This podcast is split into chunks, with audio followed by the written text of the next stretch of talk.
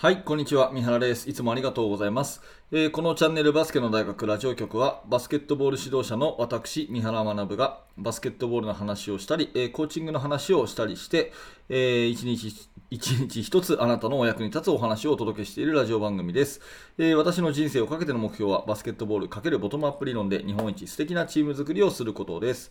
2022年10月の6日、6日の、木曜日になります。今日も聞いていただいてありがとうございます。えー、私の住んでる地域ではなのかもしれませんけど、なんか急に寒くなってきましたね。えー、秋を感じ、もうすぐ冬になるんだなというふうに感じております。え、皆さんも風邪など召されてないでしょうか？ね。今日も、え聞いていただいてありがとうございます。さて、えーと、今日はですね、コーチングフィロソフィーというか、コーチが持つべき考え方みたいな話をしたいと思います。えー、自分が信じたものを指導せよというですね、私の大好きな吉井史郎先生の有名な言葉ですけど、えー、これを深く話をしていきたいと思います。ぜひ最後までお付き合いください。えー、本題に入る前にお知らせを2点いたします。1つ目は無料のメルマガ講座です、えー、バスケの大学では指導者の方のお役に立つようなお話をメールであなたに直接お届けするサービスを行っています。えー、2日に1度私からあなたにメールをさせてもらいますので、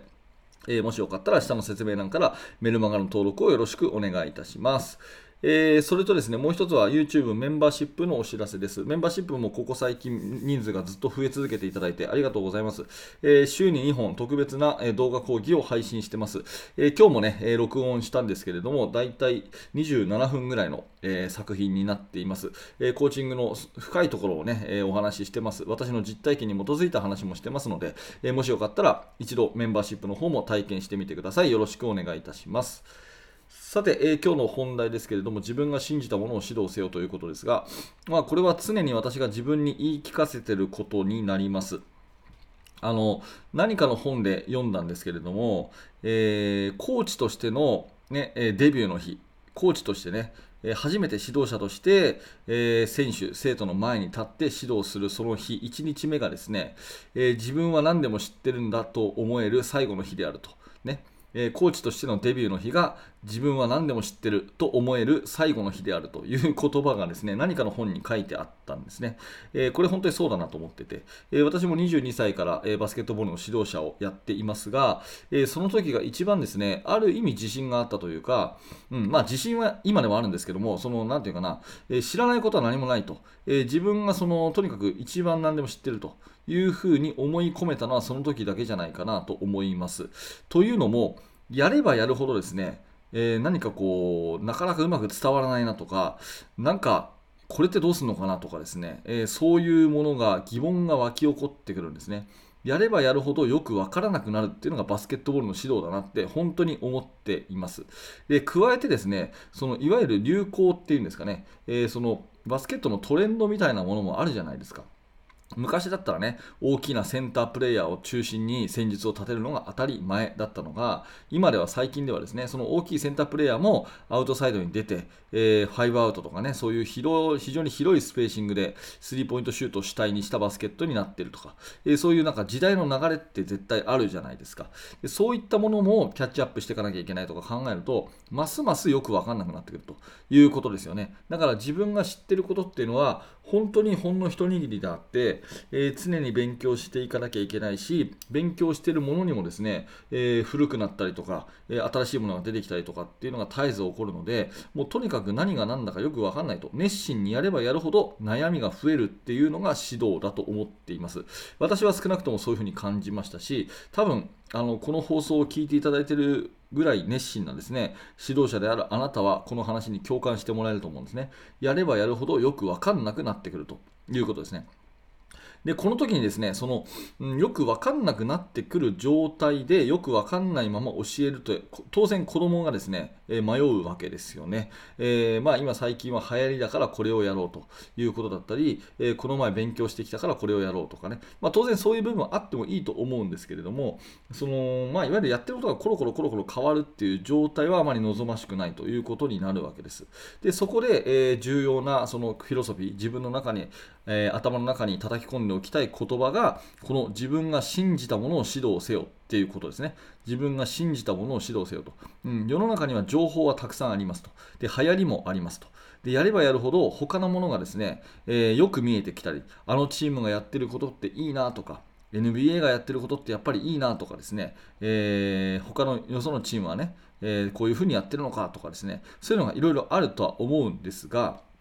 結局あなたはあなたにしかなれないということですよね。ここ大事なんでもう一回言いますけども、いろんな情報がありますと。他の人はいろんなことをやってますと。ただ、結局あなたはあなたにしかなれないというそういう考え方ですよね。だから、えー、人がね、あの食べ物の好みとかがいろいろあるのと同じように、指導にもやっぱ好みがあるわけですよ。自分が教えてて楽しいものとか、教えてて、うん、こうしっくりくるっていうかね、えー、自分はやっぱこれがいいなと思ってるっていうそういうものって絶対に出てくるわけですよね。うん、戦術で言うとですね、やっぱり5アウトがいいんだっていう人もいればですね、3アウト、2インがいいんだっていう人もいるわけですよね。マンツーマンがいいんだっていう人もいれば、やっぱりプレスがいいんだっていう人もいるし、ゾーンがいいんだっていう人もいるわけですよね。うんまあ、そういういろいろな、あのー、信じたものとか好み、まあ、自分が好きなものっていうのが絶対あの分かれてくるんですよ。したらそれをやっぱ大切にしなさいっていうのが、まあ、かの有名な吉弘さんの言葉なんじゃないかなというふうに思います。自分が信じたものを指導せよと。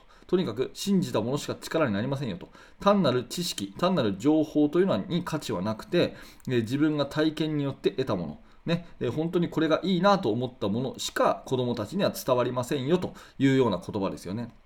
うん、でこれをさらに深掘りしていくとですねじゃあなんで信じたものを指導した方がいいのかっていうとそれはその指導者の持つしつこさに関係してくると思います。しつこさですね。えー、しつこいっていうとなんかちょっとね、ネガティブなイメージあるかもしれませんけど、あの指導においてはですね、そのしつこいっていうことは、ある意味すごく重要で、えー、そのなん、なんていうかな、性格的にこう、ねちっこいとかですね意地悪とかそういうのでは全然なくて、えー、とにかくこのこれを身につけてもらうまでは繰り返し繰り返し丁寧に丁寧に指導していこうっていうその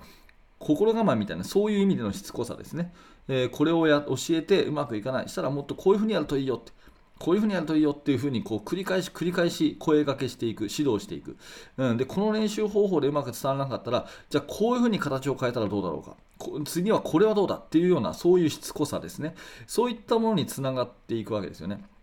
他人から聞いたとか、えー、見て覚えたとかですね、えー、ちょっとこれはいいなと思ったっていう程度のものだと少しそれをコートで子供たちと一緒にやってみた時に当然うまくいかないことが起きた時にですねそこでやっぱり、まあ、あんまりこれ良くないのかなっていうふうにしつこくなれないんですよね。他人から得たものっていうかその信じてないものはね、うん、信じてないの。ただ信じたものに関してはですね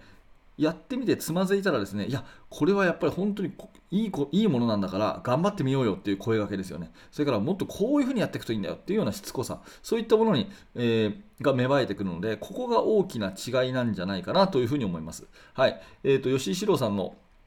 あのー、本にはですね、えっとまあ、だいぶ昔の話ですけれども、えー、ピート・ニューエルさんというね、アメリカの超一流の、え、殿堂入りコーチを、えー、招聘して日本代表チームの強化練習合宿をしたときに、えスクリーンアウト、まあ、リバウンドですね、リバウンドのスクリーンアウトの指導において、この信じたものを指導せよっていうことが、いかに重要かを痛感したということですね。あのスクリーンアウトって、まあ、今では、ね、誰でもがやるような、ね、リバウンドのポジションを取るために、相手を押し出すポジショニングのことをスクリーンアウトって言いますけど、そのスクリーンアウトっていう技術が大事なのは自分も分かってたと。ね、でそれを練習ではやらせてたつもりでいたと。しかし、ピートさんは、ピート・ニューエルさんは、それこそが本当に重要だと信じきってたので指導のしつこさが全く違ったと、ね、とにかくしつこく教えてたと。でとにかくしつこく教えてた結果日本代表の選手たちのスクリーンアウトは世界トップクラスになることができたと。本当に信じたものを指導するってことはどれほど大事なのかっていうのはピート・ニューエルさんのスクリーンアウトの指導で本当に痛感したというふうに書いてあって、まあ、まさにそういうことなんじゃないかなと思うんですね。そのしつこくしつこくできると。ね、とにかくこれをやったらいいことあるからっていうふうに言い続けられるしつこさみたいなものに直結するので自分が信じたものを指導せよっていう話になると思います。